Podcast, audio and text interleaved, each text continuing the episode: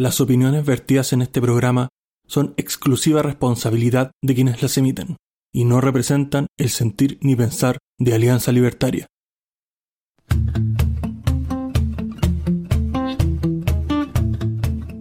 Muy buenas noches, bienvenidos a un nuevo capítulo de Libertad o Muerte en su número 28 de la segunda temporada con el panel estable, los justos y los necesarios para tratar temas que espero sean de su agrado. Empiezo por nuestro corresponsal extranjero, el Reuters, ¿ah? extranjero por su nacionalidad, ¿no? ¿ah? es de la familia. Don Ricardo Sánchez, ¿cómo estás?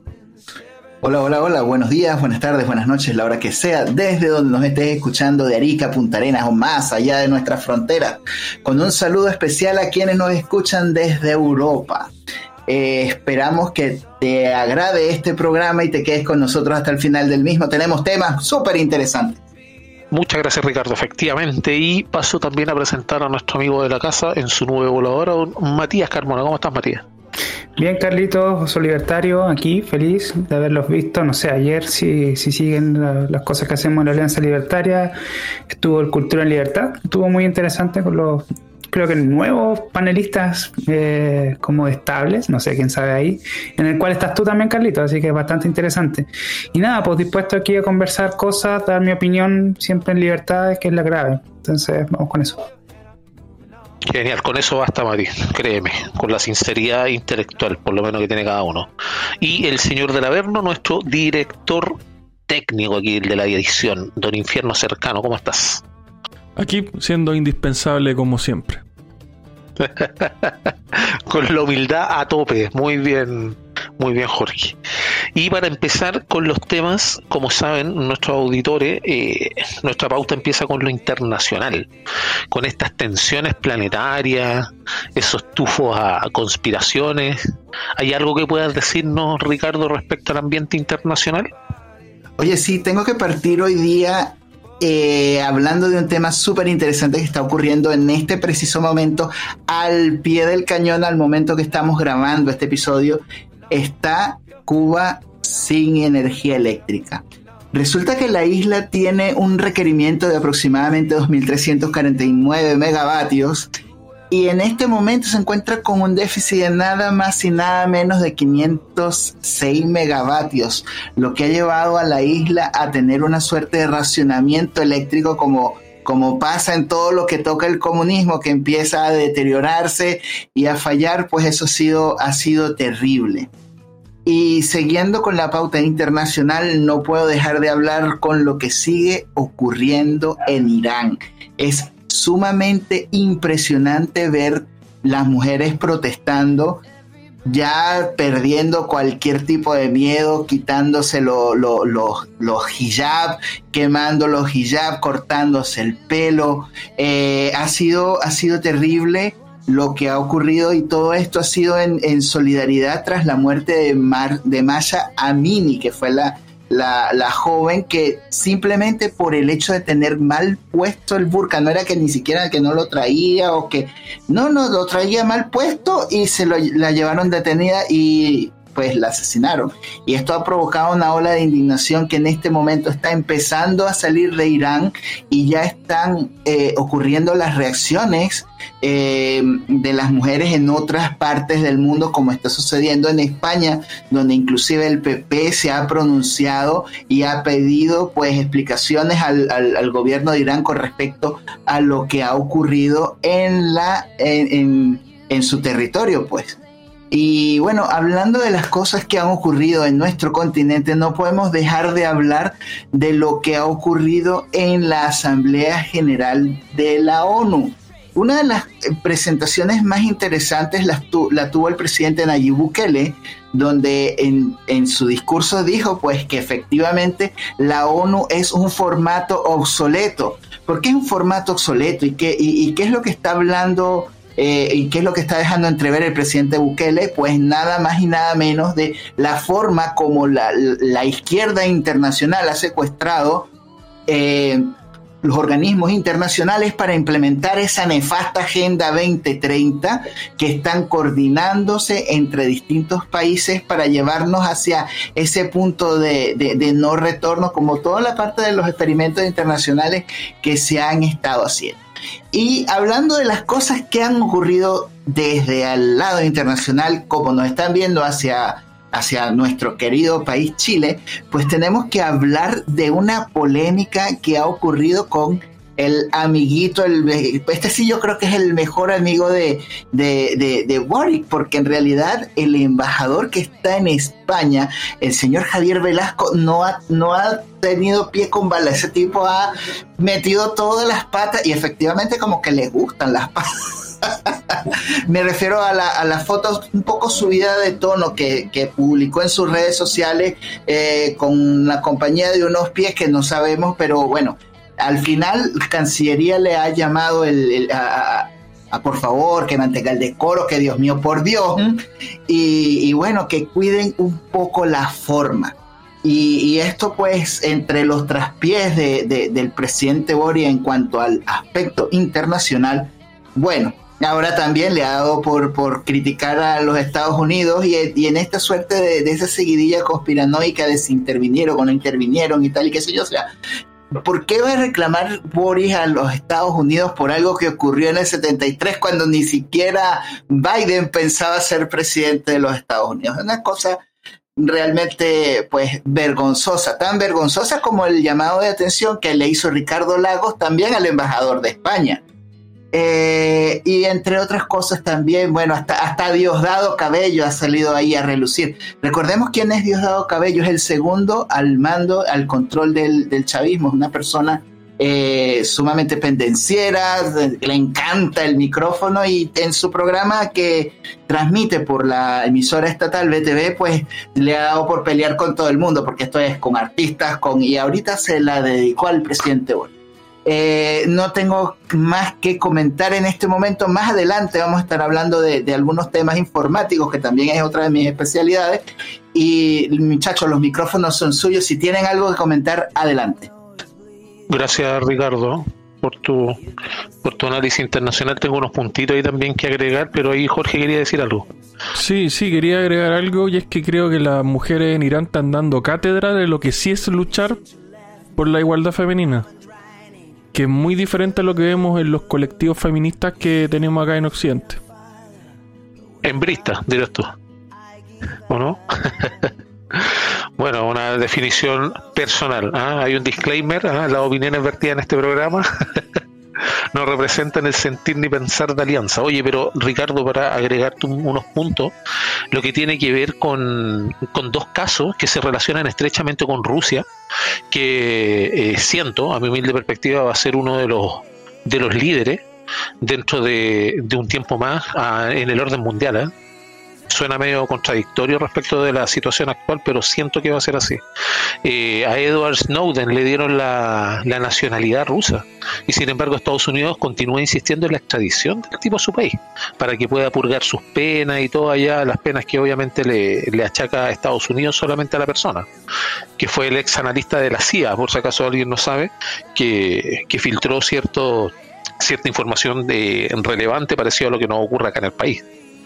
Y otra cosa bastante importante que puede, puede acrecentar lo que es la presencia de Estados Unidos en el sector de conflicto es la creación de, un, de una especie de, de, ¿cómo decirlo?, de almacén de armamento que está siendo creado en Rizhov, me parece que se dice en el suroeste de Polonia, es un centro de ayuda militar a Ucrania que está fuera del aeropuerto, lejos del aeropuerto, y los 50 estados actualmente que apoyan a Ucrania establecieron un campamento militar bajo el liderazgo de Estados Unidos.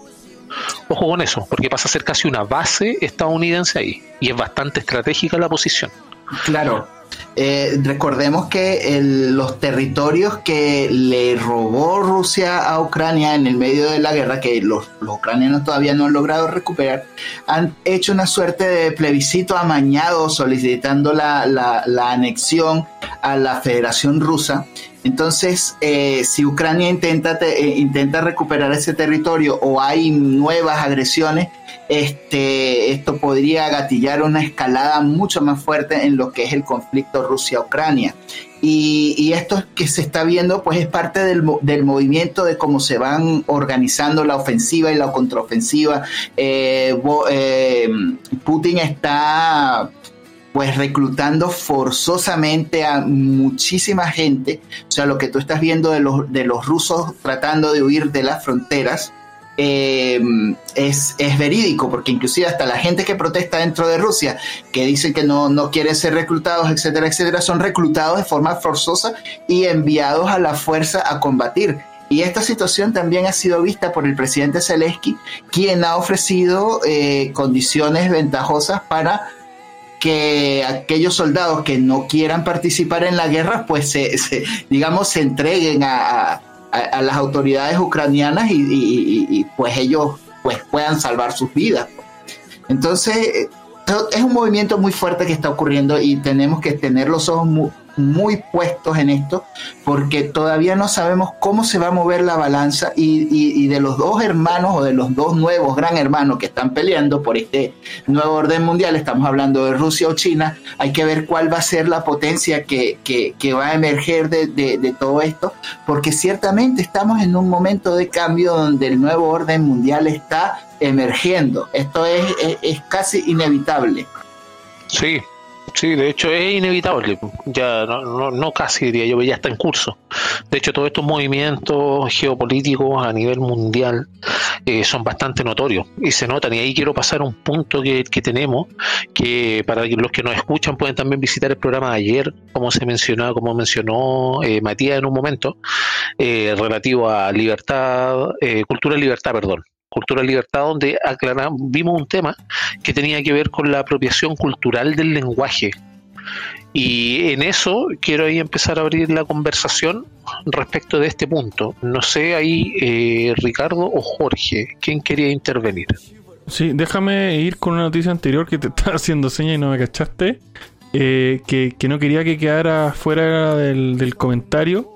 ¿Qué es lo que está pasando en el mar Báltico? En el gasoducto que conecta Rusia con Alemania donde ahora mismo hay dos, hay, hay dos lugares donde habría sido saboteado el gasoducto. Entonces esa sería la excusa que está dando Rusia para no entregarle gas a Alemania. Y eso es algo que está pasando ahora. Sí, pero Alemania también está cosechando lo que sembró. Recordemos que cambió la matriz, exclusivamente casi depender en un 100% del gas que obtenía de Rusia. Y ese fue su peor error, con esta mira ambientalista. Sí, pues esa es la, esa es la consecuencia del lobby de la energía verde, por decirlo así. Donde es más importante quedar bien en el discurso que suplir las necesidades de energía del territorio. Efectivamente. Y ahí es donde queda la, consulta en el aire de eh, los políticos están ahí por vocación divina, por eh, ejecución espontánea o porque los puso ahí las personas, la gente, que a quien deberían defender. De hecho, hay un alza importante en Alemania de las facturas de, de luz, obviamente ustedes comprenderán, en los cuales incluso han llegado a experimentar alzas de 1500%. Y eso no es nada, nada banal. Usted, amigo mío, si está recibiendo alguna factura de luz, multiplíquela por 1500. Ese es el precio que usted va a tener en el caso de, por ejemplo, algún país con escasez, como en este caso es Alemania, lo que estábamos hablando.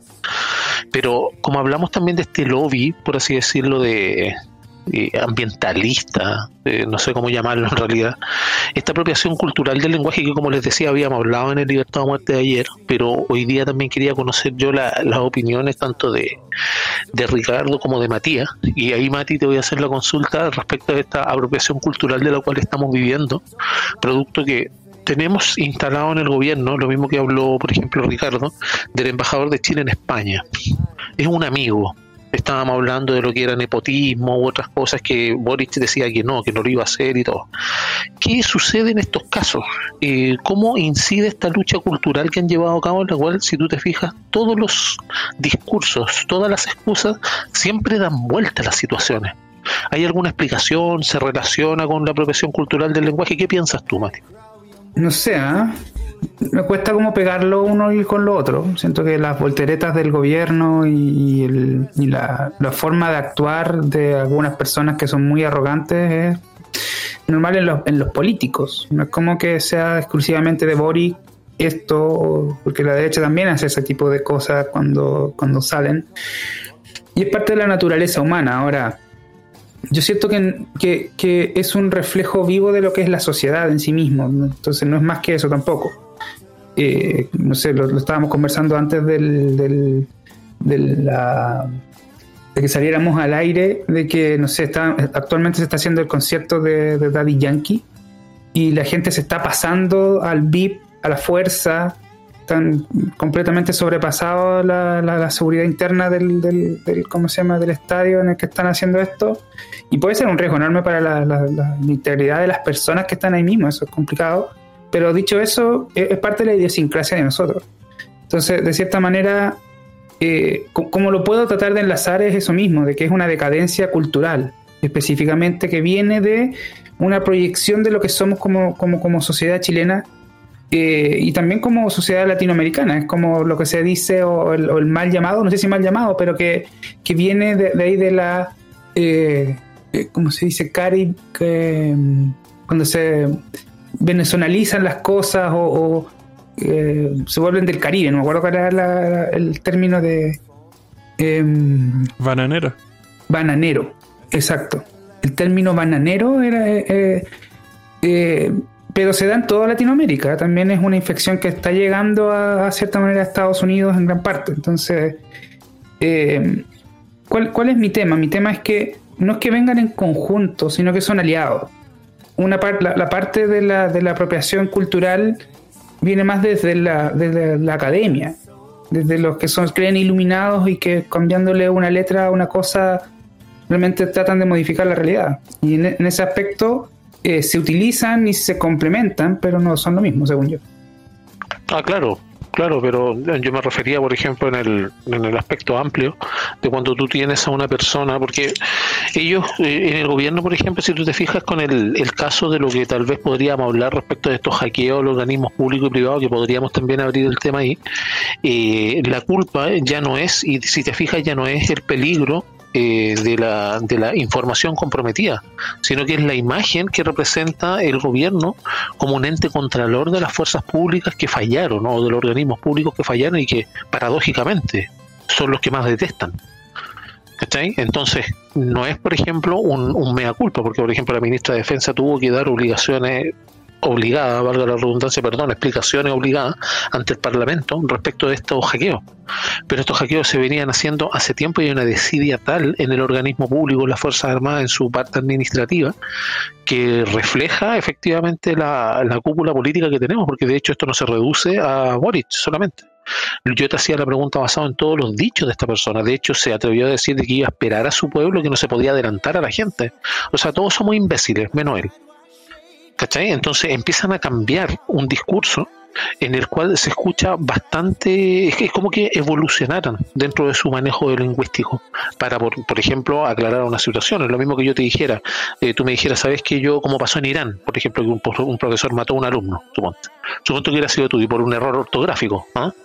Entonces, ¿qué sucede si, por ejemplo, tú me dices sí, pero yo tenía que liberarlo, por ejemplo, porque esa persona era ignorante y esa persona podría hacerle mal a su círculo? Te estoy inventando ahora, puede ser imbécil la, la, la argumentación, pero yo me refiero cómo van cambiando el discurso para hacerlo parecer bueno. Y ese es el tema. Porque si tú te fijaste, por ejemplo, me parece que tú también mencionaste eh, o, justo comentaste en el programa de ayer que estábamos hablando respecto de estas de, lo que las personas intentaban hacer cuando manejaban eh, ciertos conceptos que eran de creencia. Yo hablé, por ejemplo, de, de un ministro de, eh, con, de Himmler, de un ministro de, del gobierno nazi, que llevaba un libro sagrado hindú en su bolsillo. Entonces el link estaba en que el libro sagrado te exponía como una persona que tú eras eh, testigo de tus actos. Por ende, estas personas, eh, ¿qué es lo que hacían? Traducían eso en sus creencias, las traducían a sus subalternos, los cuales ellos creaban una ideología o una mística, por así decirlo, en la cual si tenían que matar a alguien no eran ellos. En realidad ellos eran como el arma de un objeto mayor. Y en este caso yo siento lo mismo, no, no son las mismas escalas. Obviamente, si algún judío o algo así que está escuchando, me perdona, pero no estoy banalizando lo que es el holocausto. Pero me refiero más que nada a lo que hace el gobierno en sí, en el cual ahora han- ha tomado, por ejemplo, Boric, una, una ¿cómo decirlo?, una tribuna de importancia de superioridad moral que ya había extrapolado su concubino, perdón, Jackson, respecto a que ellos eran mejores que, por ejemplo, los 30 años de la concertación. Y eso ya pasa a ser una superioridad moral. Por ende, ante, una superioridad moral es poco lo que tú puedes hacer si no tienes una, una verdadera ratificación en contra de ese punto. Y eso es importante, porque lo pone en el, en el aparataje público, en la discusión pública. Ahí no sé qué piensas tú, Ricardo, respecto a lo que estábamos hablando, y ahí podemos también, si tú quieres seguir con la parte de los hackeos que mencionamos a los organismos públicos. ¿Qué piensas tú respecto de esta, de esta manipulación del lenguaje? No sé si tú la, lograste ver en, el- en, en Venezuela, que tú eres como nuestro testigo directo ahí, si se dio de esa manera, si la, la presidencia hacía eso, si Chávez se mostraba un ser superior, tal como lo hace Boric actualmente. No, en realidad Chávez jugaba más bien como al ser el tipo del pueblo. O sea, Chávez era la persona que eh, primero era capaz, o sea, tú- aquí yo creo que todos se suicidarían si, si Boris se pegara un discurso de 12 horas eh, eh, por todo lo- con los canales encadenados, eh, eso yo creo que este pueblo no se lo aguantaría. Eh, pero efectivamente Chávez tranquilamente lo podía hacer llegar a, a un discurso así como imagínate la memoria y cuenta y el tipo cuenta y cuenta y cuenta y de repente te das cuenta pasaron ocho horas el tipo hablando entonces el Chávez lo que hacía era como mantener la agenda. Entonces él llegaba y hacía su programa el domingo y tú pasabas toda la semana hablando de lo que había dicho Chávez el domingo. Entonces era como eh, era un poco nefasto.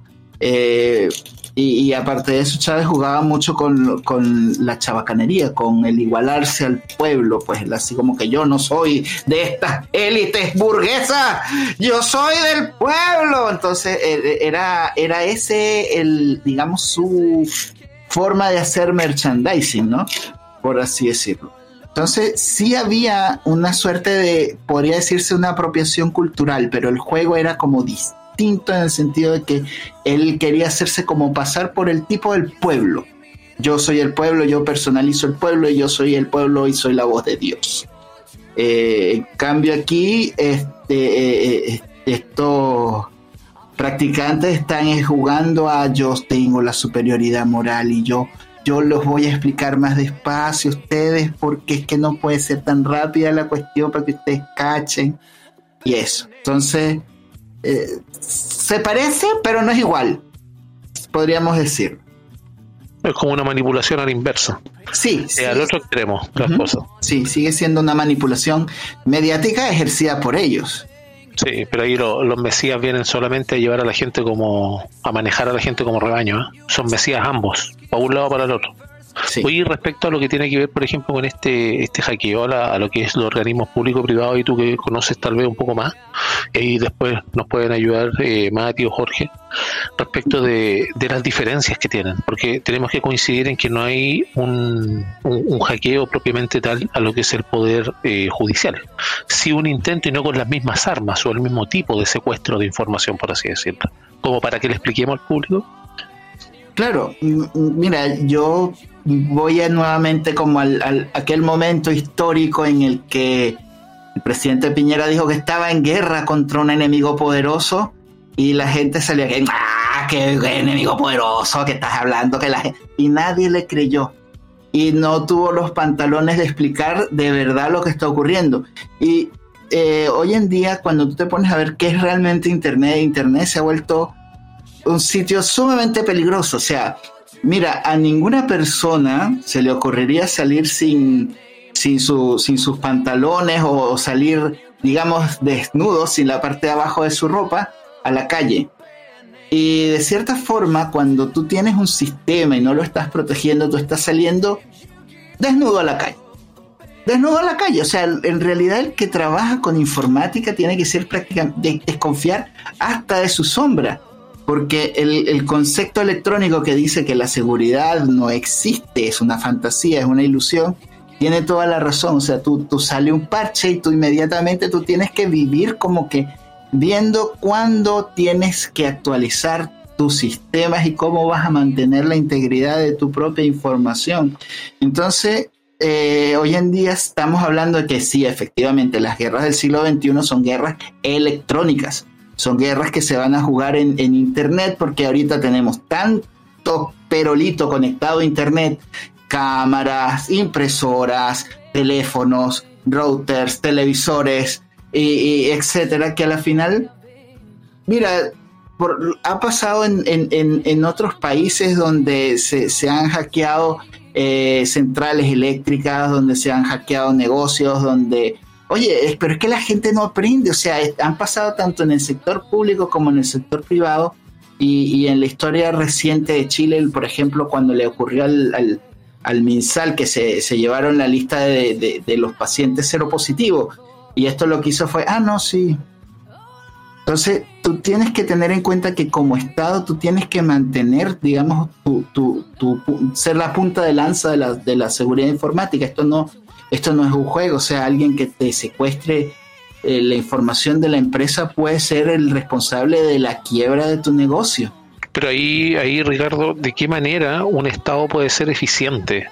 Ahí es donde entra la duda, si efectivamente puede ser eficiente per se, por definición, o necesita un aliciente privado, por así decirlo, en el cual se vean eh, comprometidos sus propios intereses. Porque, por ejemplo, tenemos, eh, te voy a sacar del tema un poco, eh, tenemos al ministro Grau, el, que perdió los millones la Católica, ya, ahora es ministro de Economía. Todo por la, por la, amistad que tiene con, con Merluzo. Entonces, en ese aspecto, tú tienes esa persona, por ejemplo, dice, no, da lo mismo que se fuguen los capitales de Chile, no nos, no nos da susto, no nos da miedo. Claro, pero porque ellos tienen, en base a nuestros impuestos, tienen su sueldo asegurado. Pero ¿qué sucede, por ejemplo, en el caso de las instituciones? Este parche que tú decías, por ejemplo, fue lo que es el ransomware, el CryptoLocker, lo que afectó al Estado Mayor Conjunto, o sea, perdón, lo que afectó al Estado Mayor Conjunto, el hackeo de los correos, no el ransomware del, Ministerio de Justicia, perdón, eh, ellos, eh, eso afectaba solamente a Windows y el parche estaba desde julio del 2021, hace un año, y no lo habían actualizado. Un parche de seguridad. Entonces, ¿cómo se explica eso? ¿Cómo nosotros le decimos a las personas, no, confíe en el gobierno? Porque el gobierno la caga una y otra vez, y no contento con eso, la siguen cagando. Y sin embargo, se sigue proponiendo más Estado.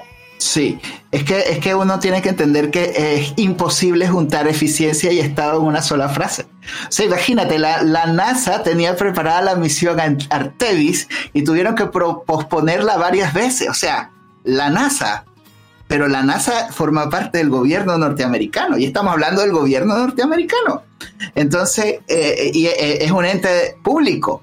Entonces, hablar de eficiencia y estado en una sola oración es sumamente complicado. Ahora, cuando hablamos del tema de, la seguridad, sí es cierto. O sea, mira, tú tienes que vivir siguiendo los parches de la seguridad de lo que estás usando, porque a la final, ¿qué, qué, fue lo que pasó con los correos? cualquier cantidad de instituciones que usaban el Microsoft Exchange, que es el, digamos, el servidor de correo, ¿Cuánta gente tenía esa versión o una versión vieja o una versión anterior a esa inclusive? Por eso es que cuando tú vas a ver la, lista de lo que de la información que se robaron, tener esa gente entró, se paseó, que pudieron haber visto lo que tenían los generales en sus escritorios y esa gente ni se hubiera enterado porque el parche tenía más de un año publicado y esa gente no había parchado esa, eh, o sea, no hay ni siquiera monitoreo de red te están bajando 6 teras de tu red y nadie se da cuenta. No, qué terrible, qué vergüenza. Sí, ahí Jorge, eh, ¿alguna opinión respecto a esta vergüenza una vez más del gobierno? Bueno, de los gobiernos en realidad. Bueno, es que en general los gobiernos funcionan así, ¿cachai? Eh, ahí tenemos el caso, por ejemplo, de nuestro gobierno, que quizá lo que está pasando es que se mezclan muchos fenómenos. Por un lado está el culto a lo feo, lo que hace que tú seas estéticamente descuidado. Eso explicaría la apariencia del merluzo. De por qué se ve tan mal, por qué está siempre tan descuidado, porque ya está acostumbrado al culto a lo feo que se instaló, ¿cachai? Durante la, el estallido y, las ideas que ellos están eh, profesando, ¿cachai? Ahora, respecto al, discurso también está el tema de que como ellos tienen esa altura moral, eh, es difícil que personas como el Merluzo hagan el análisis de la autocrítica y apunten al, a que la gente se equivocó y no ellos, porque ellos tienen esa altura moral, porque ellos tienen la razón y punto. ¿Cachai? Entonces, si, si la gente les dice lo que ellos quieren, está bien. Somos el pueblo y nosotros representamos al pueblo, y si el pueblo les dice lo contrario, el pueblo está equivocado. ¿Cachai? Porque como ellos tienen altura moral, ellos tienen razón. Y ahí eh, quiero volver un poco al tema anterior de la apropiación, porque quería mencionar una, una apropiación, pero de, de manual, que tiene que ver con la esvástica nazi. Eh, la esvástica nazi es un símbolo budista. ¿Cachai? Eh, bastante antiguo y se habla mucho de que Hitler era una persona muy supersticiosa. Entonces, eh, la utilización de la esvástica tiene que ver con que la esvástica es un símbolo de protección. ¿Cachai? Entonces, ellos se, apropian de ese símbolo de protección.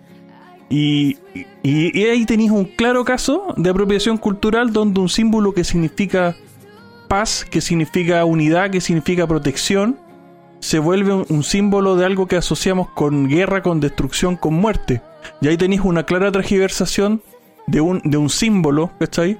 Que lo podemos extrapolar a lo que nos pasa acá, con los derechos humanos, por ejemplo, con la dignidad. ¿Por qué la dignidad se convirtió en un término de izquierda?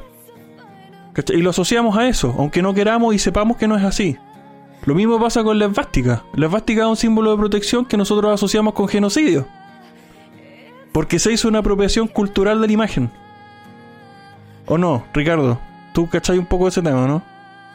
claro, no, este, eh, tienes toda la razón. eh, y de hecho hay muchas leyendas que tienen que ver con el tema, con el tema esotérico en cuanto a la obsesión de, Hitler por todas estas cosas, lo que se, rumora de que había conseguido también otras reliquias arqueológicas y, todo el tema es muy interesante y ha sido ha sido comentado por muchos autores es- ese, tema. Y, y es cierto, el- la esvástica es uno de los símbolos más claros de, de- de la apropiación cultural de don- donde terminó.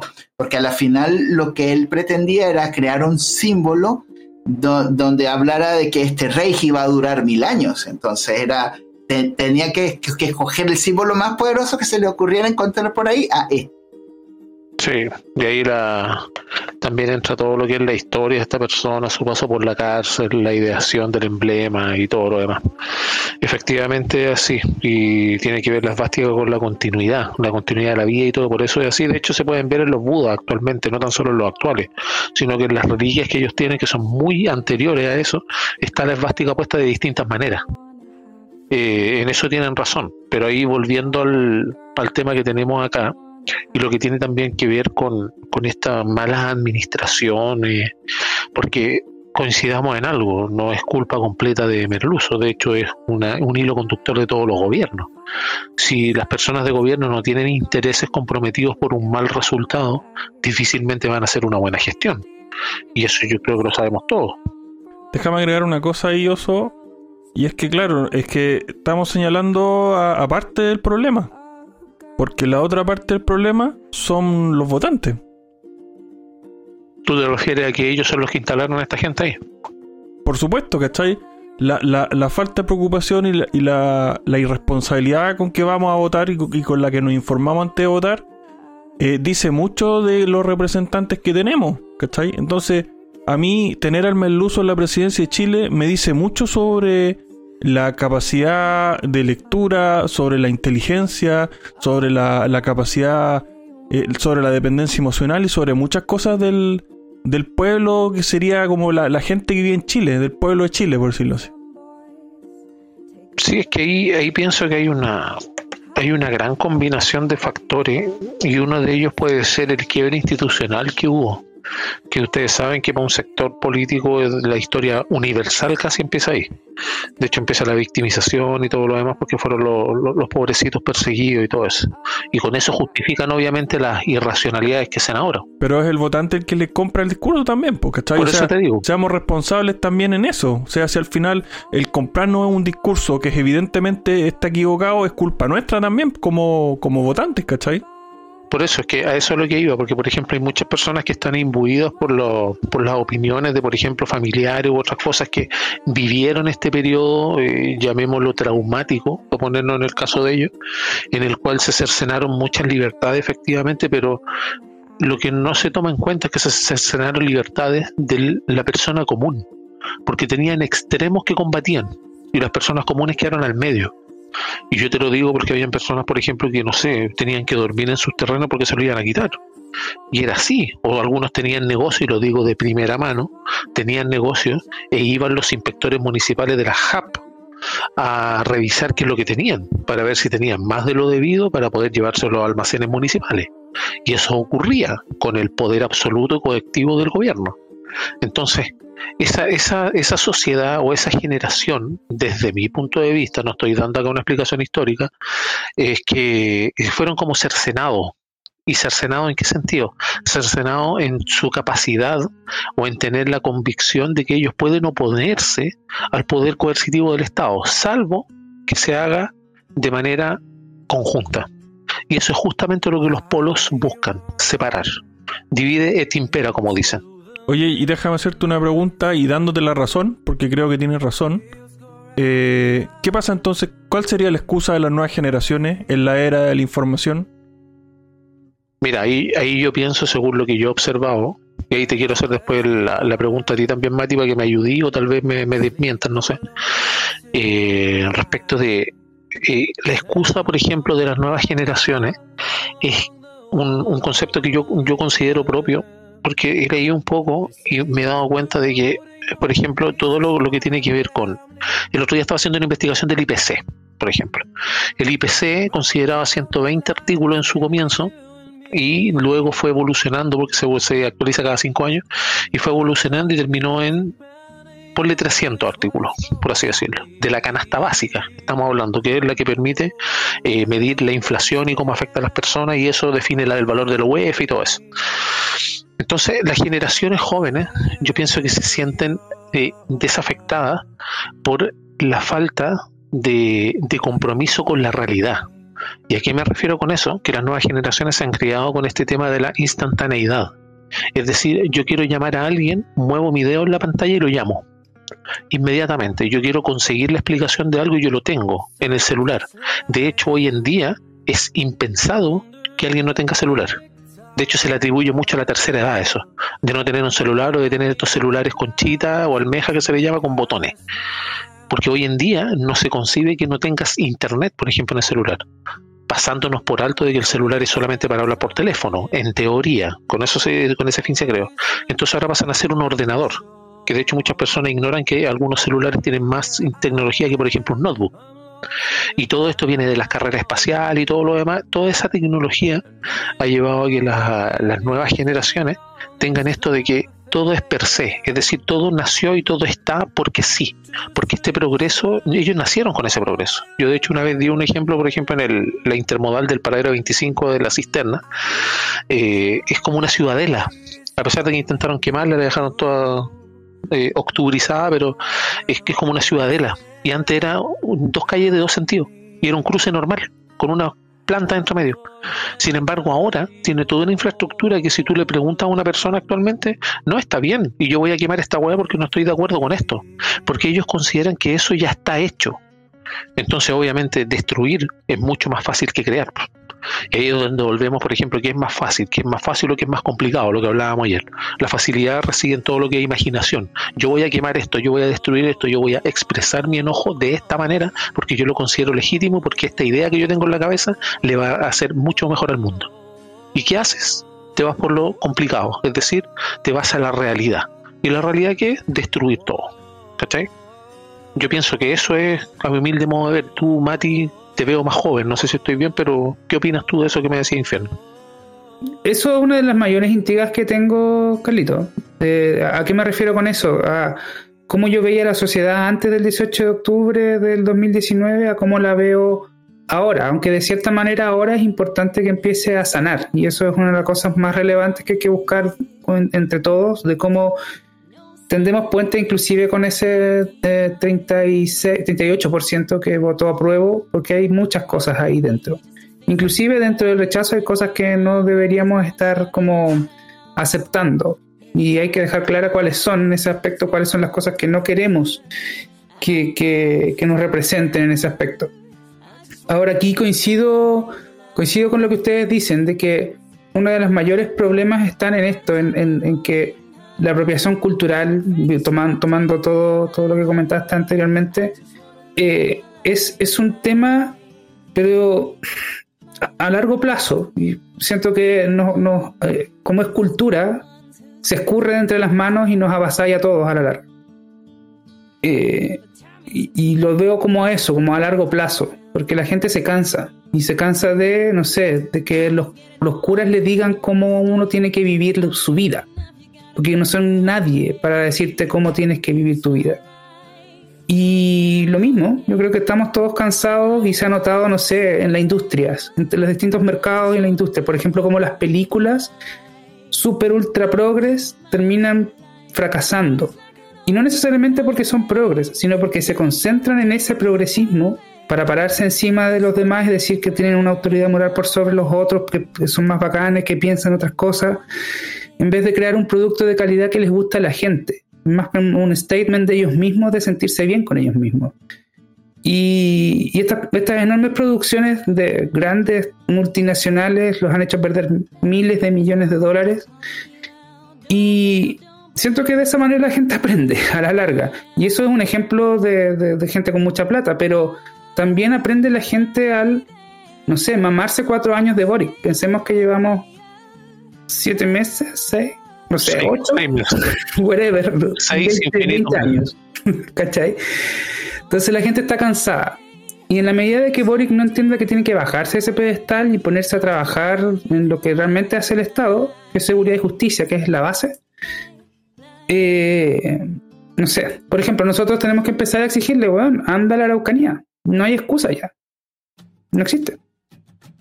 Pero ahí bueno, de lo que tú voy a recoger un poco de lo que tú hablabas, y efectivamente puede haber un hastío, y eso debemos recordarle a las personas que, por ejemplo, hubo un periodo en el cual la, Iglesia Católica fue ama y señora de la tierra, y eso fue cuando empieza la Edad Media, con la caída de Roma, 400 y tanto, y, y dura mil años. De hecho, hay una época que se denomina época oscura, en donde podemos rememorar, cada uno puede imaginarse cómo es, piras de libros ardiendo, y no, no estoy hablando de Hitler, en las cuales la, Inquisición y todas otras cruzadas que fueron obviamente todos movimientos fallidos en su concepción, a eso me refiero, en la concepción de los objetivos, perdón, eh, se, se, fundaron obviamente en credos, en cosas así, en las cuales empezaron a oprimir a las personas. De hecho, no olvidemos cuántas personas se suponía que había un catastro, no, no me recuerdo en este momento el nombre, estoy solamente recordando, pero un catastro en la Edad Media, en la cual se establecía que en Europa dos de cada tres mujeres eran brujas.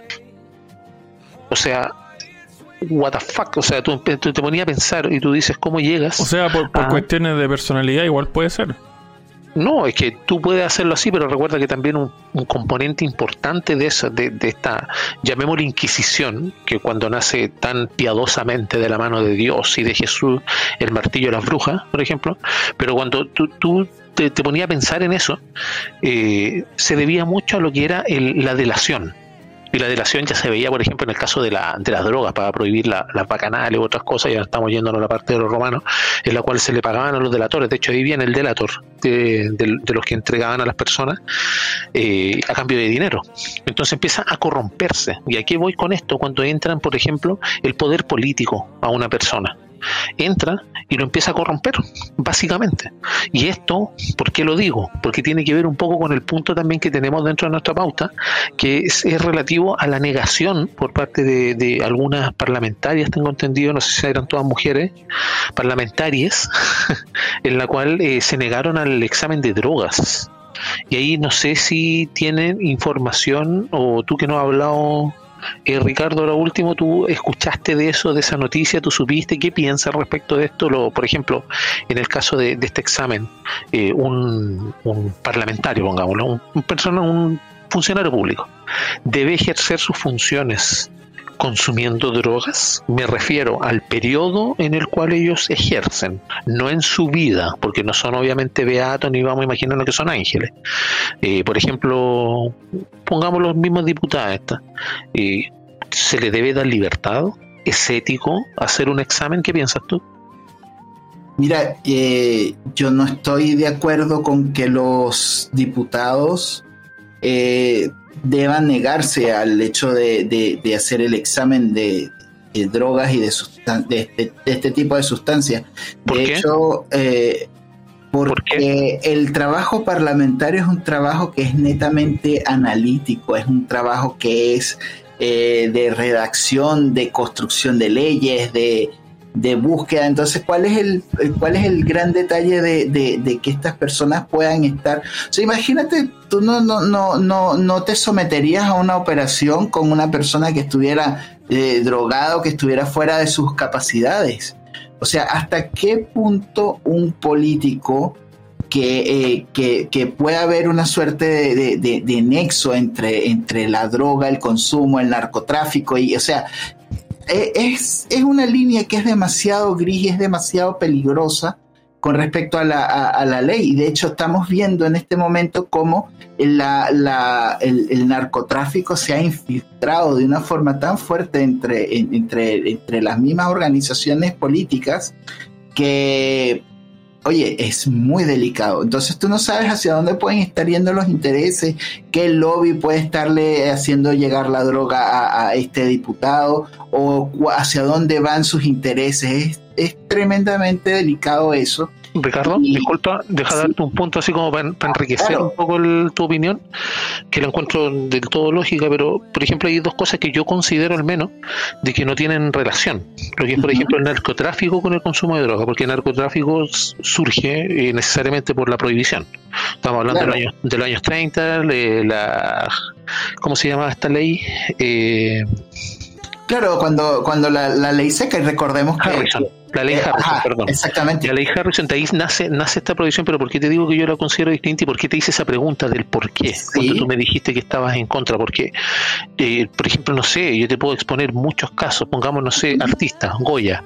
En el caso de, de Goya hizo, eh, bajo los efectos del opio, hizo muchas de sus mayores obras entonces cualquiera te podría decir que esté de acuerdo con la droga, por ejemplo, consumo de droga, no narcotráfico en donde te dan, por ejemplo, heroína u otras cosas mezcladas con polvo royal, no, real droga, con dosis máximas por peso y todo lo demás, lo que debe ser.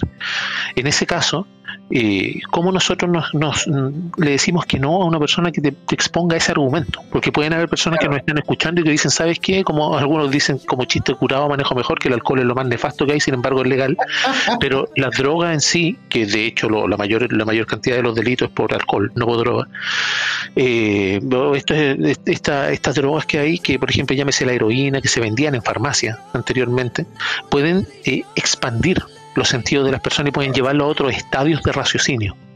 ¿Cómo le decimos a las personas, sabes que yo no estoy de acuerdo en que un diputado maneje leyes o haga leyes bajo estos conceptos? Eh, pues contesto, rapidito y breve. Para escribir fantasía es buenísimo estar volado.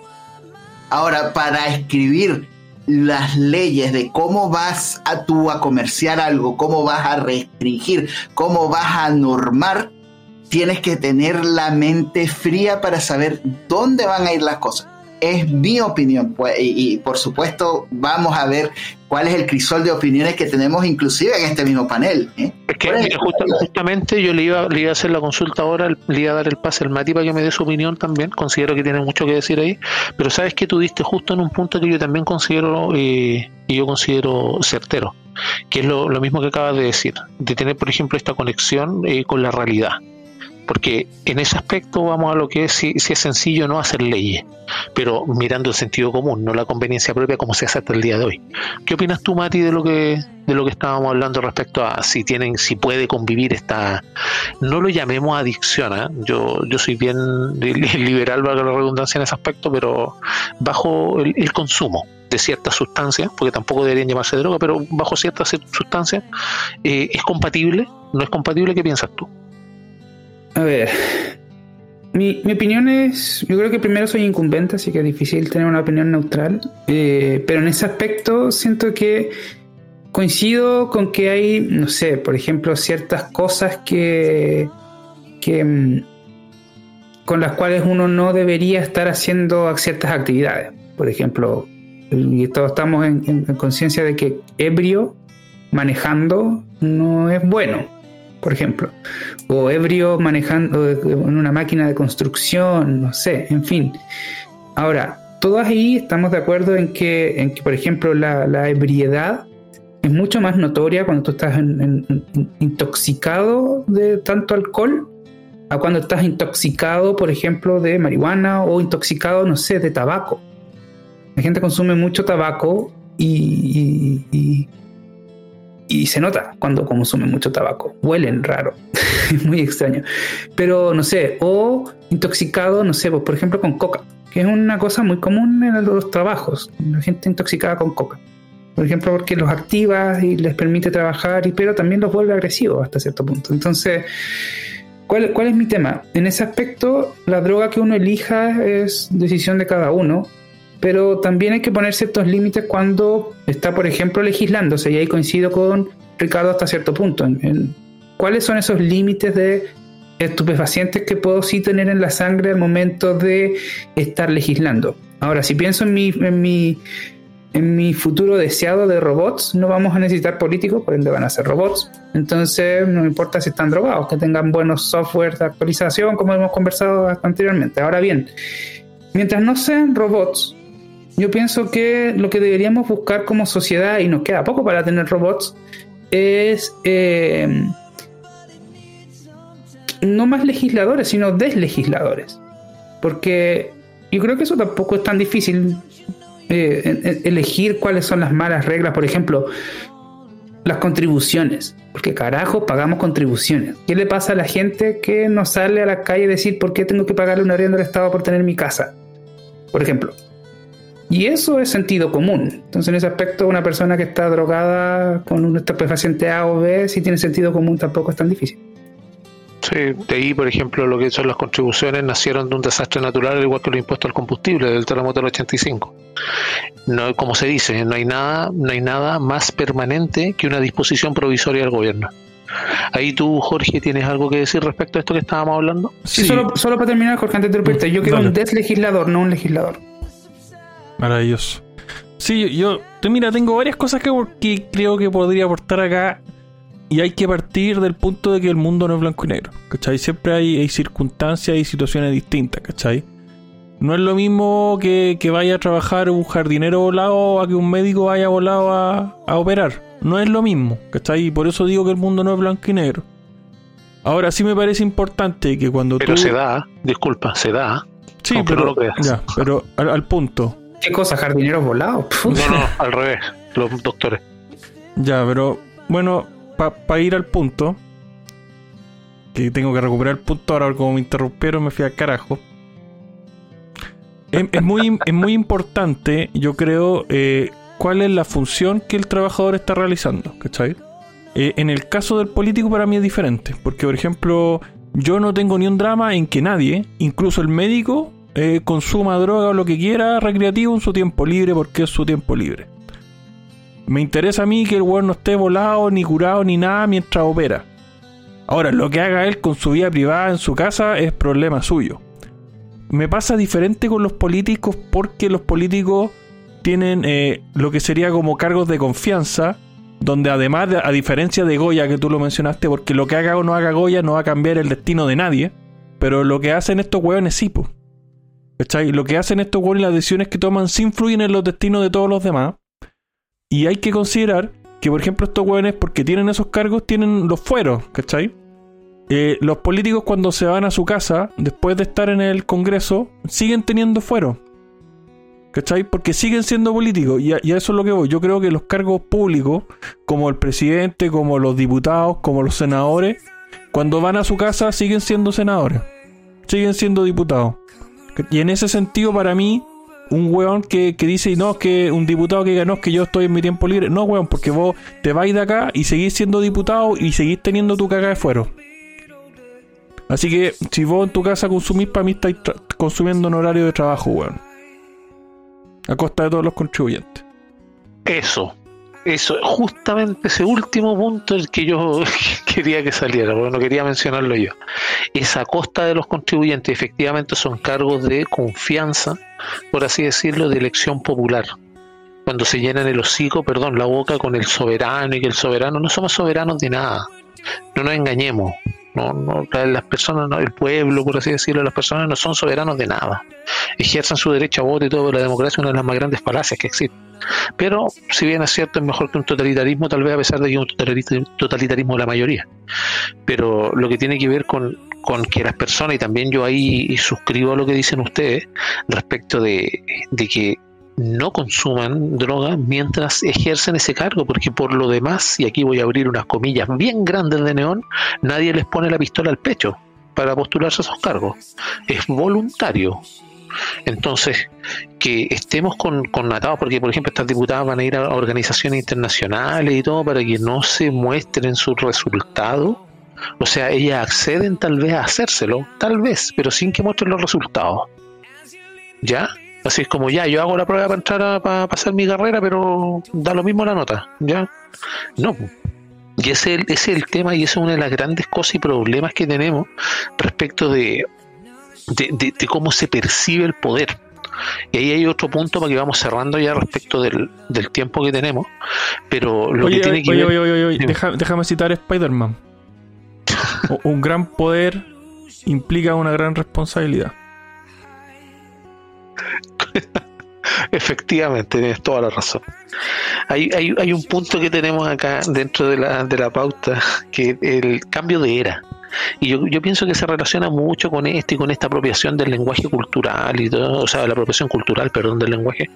Y lo que tiene que ver, por ejemplo, con, con, con la opinión pública, cómo percibe los mensajes. Y ahí es donde entramos también en esto que estábamos discutiendo de cómo se percibe un discurso de Merluzo respecto de la realidad porque están totalmente disociados de la realidad. Yo pienso que llega a ser algo ya escandaloso, por así decirlo, respecto de las opiniones, respecto de, por ejemplo, este embajador que le estaba haciendo eh, masaje en los pies a la polola o lo que sea. Ese embajador está ahí porque es amigo de él. De hecho, muchos de los que tiene como asesores y están en cargos clave son eh, nepotismo puro, son personas que tienen algún lazo de amistad con él. Entonces, en ese aspecto, este, esta, esta percepción por parte de la opinión pública de esta nueva administración, eh, ¿tú cómo la ves, Ricardo, respecto de lo que se puede sentir tal vez en la opinión pública o qué piensas tú mismo, tal vez? Eh, puede ser alguna opinión particular respecto de esta, eh, también comillas grandes, nueva forma de gobernar. Es que, mira, razón tienen de decirle que son los practicantes de la moneda en realidad. Esto ha sido, se ha sido terrible, o sea, es más, fíjense que ya el, el, corralito que se aplicó para evitar la subida del dólar también ya caducó. Entonces en cualquier momento también vuelve el dólar a Luca. Entonces hay que estar muy pendiente de lo que es el tema de la economía y la economía se basa en el tema de la, de la confianza. ¿Por qué estamos hablando de que estamos en medio de un cambio de era y- y- y quién realmente es que está moviendo los hilos y cuáles hilos se están moviendo detrás del escenario que no estamos viendo? Porque hay muchas cosas que están detrás de, de- toda esta parafernalia que estamos pasando que no la están viendo. Y, y todo esto va en realidad hacia el cambio de era y hacia lo que están haciendo lo- los beatos seguidores de, de ese movimiento internacional y de, y de la aventura comunista que nos tienen corriendo en este momento. Entonces, hay que, tener mucho, mucho ojo. Yo sí estoy convencido de que estamos en un cambio de era. Eh, la gente tiene que darse cuenta y la gente tiene que presionar con mucha más fuerza a los políticos, porque ahorita estamos viendo cómo mm, pudiéramos decir que inclusive que derecha e izquierda unida jamás serán vencidas, es una locura. Entonces hay que empezar a apretar los tornillos de cada uno de los de, de- de estos políticos de- y, es muy bueno lo que dijo el Matías, necesitamos deslegisladores Y, y eso. Y, y hay que cuidar la seguridad porque si nos hackean a los robots políticos estamos perdidos. Claro, así como el Estado Mayor conjunto de cyborg, Sí, sí, sí. todo hackeado. Pero tú dijiste un concepto que es bien importante y que la gente a veces pasa por alto, ¿ah? lo que es la confianza. Ustedes, estimados auditores, si, si, si usted tiene dinero en su billetera, ese dinero no es, no es nada. Es solamente un papel, como decía Diego Giacomini, un papel pintado. Porque el dinero este que actualmente tenemos desde que se deshizo el patrón oro por parte de Estados Unidos es dinero fiat que se denomina, que está avalado por un Estado. Por eso existen las monedas nacionales de distintos países. Antes todo era, y como por ejemplo Roma llegó a la inflación. Antes las monedas eran de oro, eran de metales nobles. ¿Y qué es lo que hacían Lo- los emperadores y todos los demás? Para poder tener más recursos, empezaron a mezclar los metales. Y por ende ustedes tienen que entender que es lo mismo que imprimir billetes en la actualidad. Solamente que ahí el metal era cierto. Es decir, si tú tenías una moneda, tú tenías valor en tus manos. Actualmente no se tiene valor en las manos, porque eso está fundado en una confianza hacia un Estado. Y el Estado es el que se presta como garante. Por eso existen los bancos legislados y todo lo demás. Y por eso blockchain causa tanto problema dentro de la, actual, de la actualidad y de los Estados. Por lo mismo, porque es descentralizado y porque no tiene que deberse a la confianza que le entrega un Estado. Es, una, es como el minuto económico, ¿ah? disculpen, pero me gusta esa, esa parte. Porque efectivamente es pura confianza, es ilusión, como lo que da, nos da la política. Y respecto a este mismo cambio de opinión pública, lo que estábamos hablando con, eh, con Ricardo, Mati, ¿algo que quieras agregar? Pucha cabro, igual ahí yo en la pauta cuando, cuando mm, le- le- les, propuse el asunto de conversáramos sobre el cambio de era, eh, venía un poco de la mano de todo lo que hemos hablado hacia, hacia atrás, como qué significaba el rechazo, que ya llevamos tres semanas de, de- de la de aplastante triunfo de- del rechazo sobre el apruebo y esa y todo lo que había detrás de aquello. En sus caras, zurdos culeados con chetumadre, weón. En sus caras, weón. Cómansela con papa, weón. Ganamos gracias a hartos zurdos, cabros. Y ahí, por ejemplo, los amarillos por Chile, se nota mucho la subida de los amarillos por Chile en, cuando se, se, vuelcan el rechazo desde un principio. Bueno, pero dicho eso, también, por ejemplo, se nota con la, la decaída cuando Cast aparece, por ejemplo, y eso también es innegable. Entonces, que es de contra los zurdos, a favor de los zurdos, también es como complicado decirlo. Sin lugar a dudas, solo los zurdos estaban metidos en el, en el, en apruebo y los más extremos. Por lo mismo, eh, creo que esto significa un cambio de era y hay que aprovechar esa olita que llevamos, de, de que, por ejemplo, la opinión pública, la opinión de los medios principalmente está siendo muy...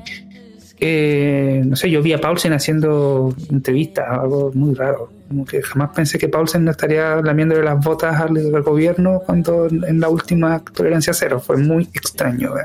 Realmente ahí me, me sorprendí.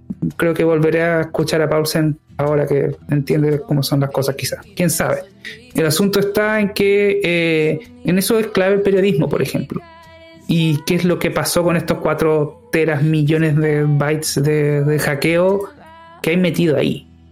Y que se puede corroborar que viene de ahí y que, que también es cierto, porque esos son, por lo que entiendo, diversos tipos de información bastante rudimentaria.